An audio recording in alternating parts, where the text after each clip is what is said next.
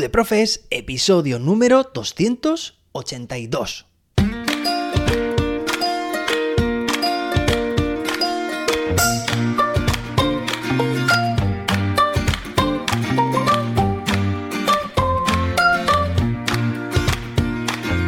Hoy es martes día 14 de febrero de 2023. Hoy ya sabéis que celebramos el Día de los Enamorados, el Día de San Valentín, el Día Mundial también de la Energía. Oye, creo que la energía y el amor tienen mucho de relación. Y también celebramos el Día Mundial de los Sonidos Curativos.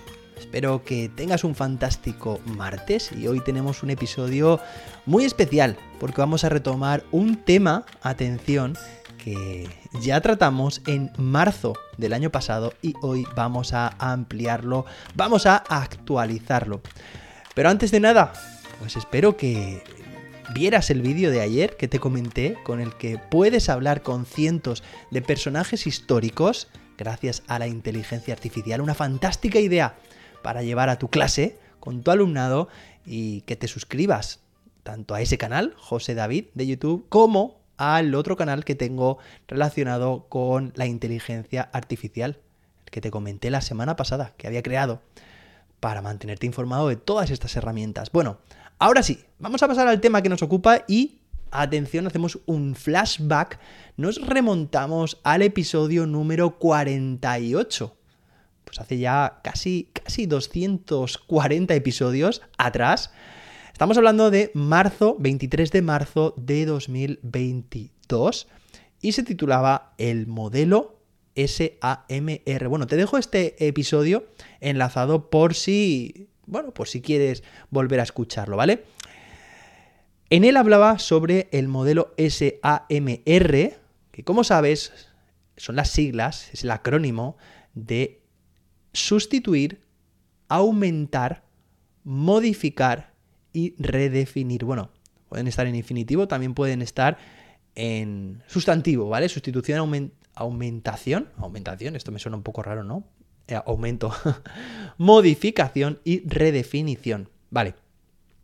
Es un modelo, como ya dijimos en su momento, de Rubén Puente Dura, año 2006, y nos permite analizar de forma cualitativa cómo integramos la tecnología en el aula. ¿Vale? Modelo SAMR, cómo introducimos, de qué manera, con qué grado introducimos la tecnología en nuestras clases, en nuestra aula.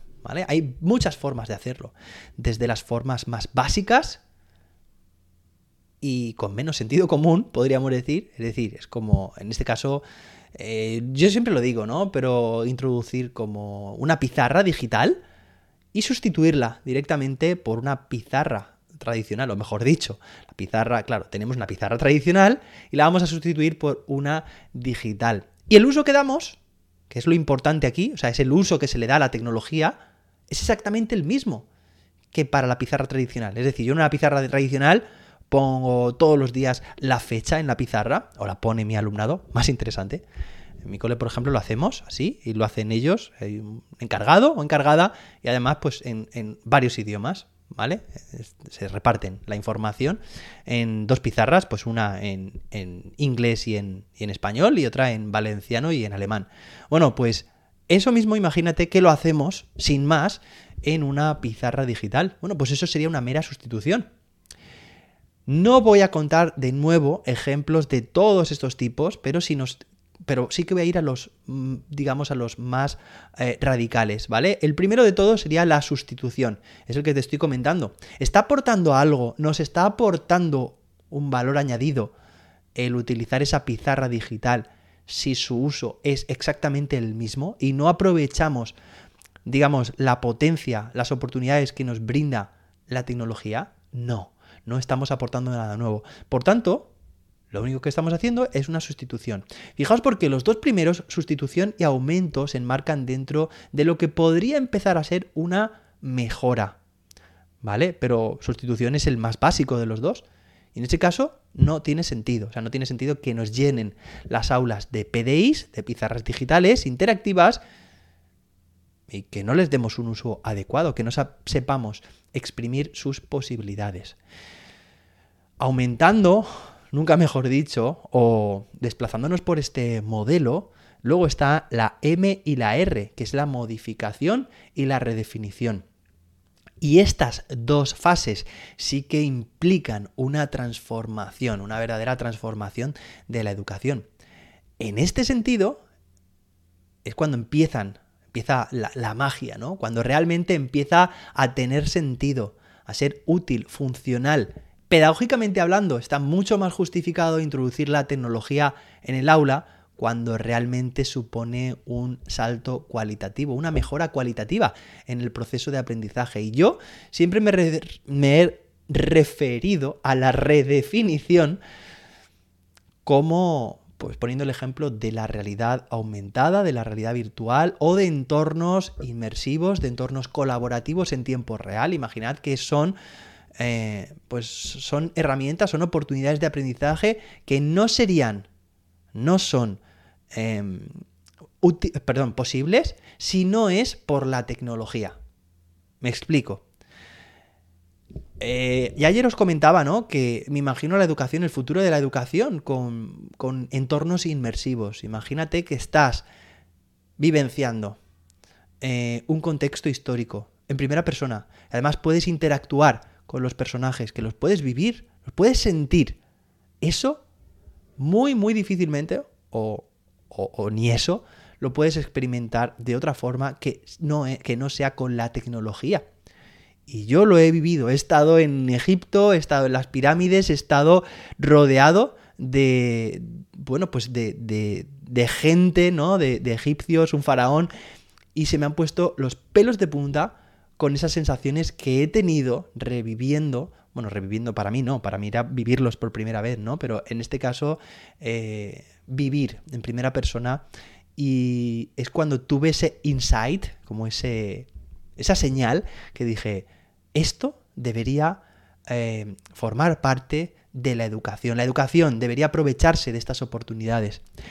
En este sentido, llevamos ya unos cuantos episodios hablando de inteligencia artificial. Ayer mismo te comentaba de esta posibilidad de hablar de personajes con, personajes históricos gracias a la inteligencia artificial. Pues pensad, eso es una forma en el modelo SAMR de introducir la tecnología redefiniendo las posibilidades, es decir, transformando por completo el alcance de las actividades. En este sentido, por supuesto, está muy justificado pedagógicamente introducir estas herramientas. Todavía hay docentes muy escépticos, todavía hay quien mira hacia otro lado. Me lo encuentro mucho por redes sociales sobre todo. Y oye, pues eh, bueno, eh, forma parte, creo, también del comportamiento natural, de la actitud, eh, de cualquier profesión en general, por parte de un, porcentaje importante de la población. Es decir, no tenemos que preocuparnos. Todo cae por su propio peso y realmente si estas novedades han venido para quedarse, que estoy 100% convencido, pues al final eh, no habrá otra que abrazarlas, que acogernos. Y yo estoy tan convencido que te voy a traer aquí a este programa todas las novedades que vea, que crea que pueden mejorar la educación.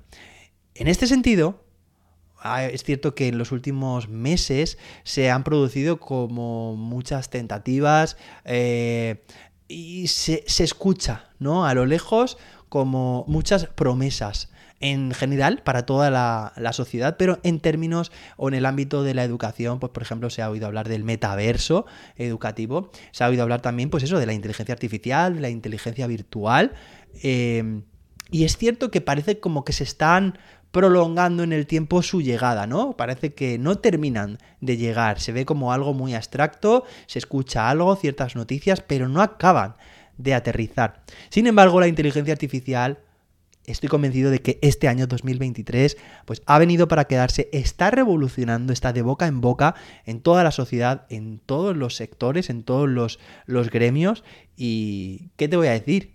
Si a, la vista está de los últimos episodios, de lo potente que puede llegar simplemente a ser una herramienta que es la que estamos analizando, que es ChatGPT y la tecnología que hay por detrás, GPT-3. Es una auténtica revolución y por tanto también puede revolucionar la educación.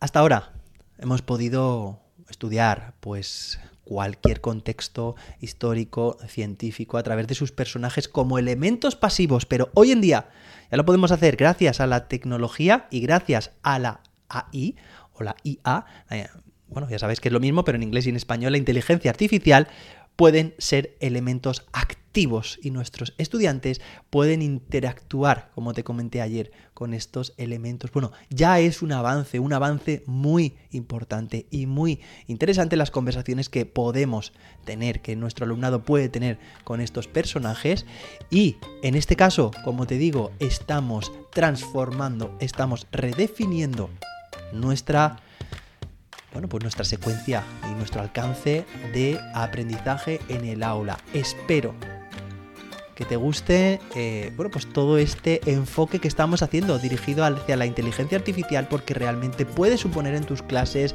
un salto cualitativo, un impulso hacia la motivación de tu alumnado y un enriquecimiento y mejora sustancial del aprendizaje de tus estudiantes. Espero que tengas un fantástico día y espero que nos escuchemos mañana miércoles con más y mejor. Hasta entonces, que la innovación te acompañe.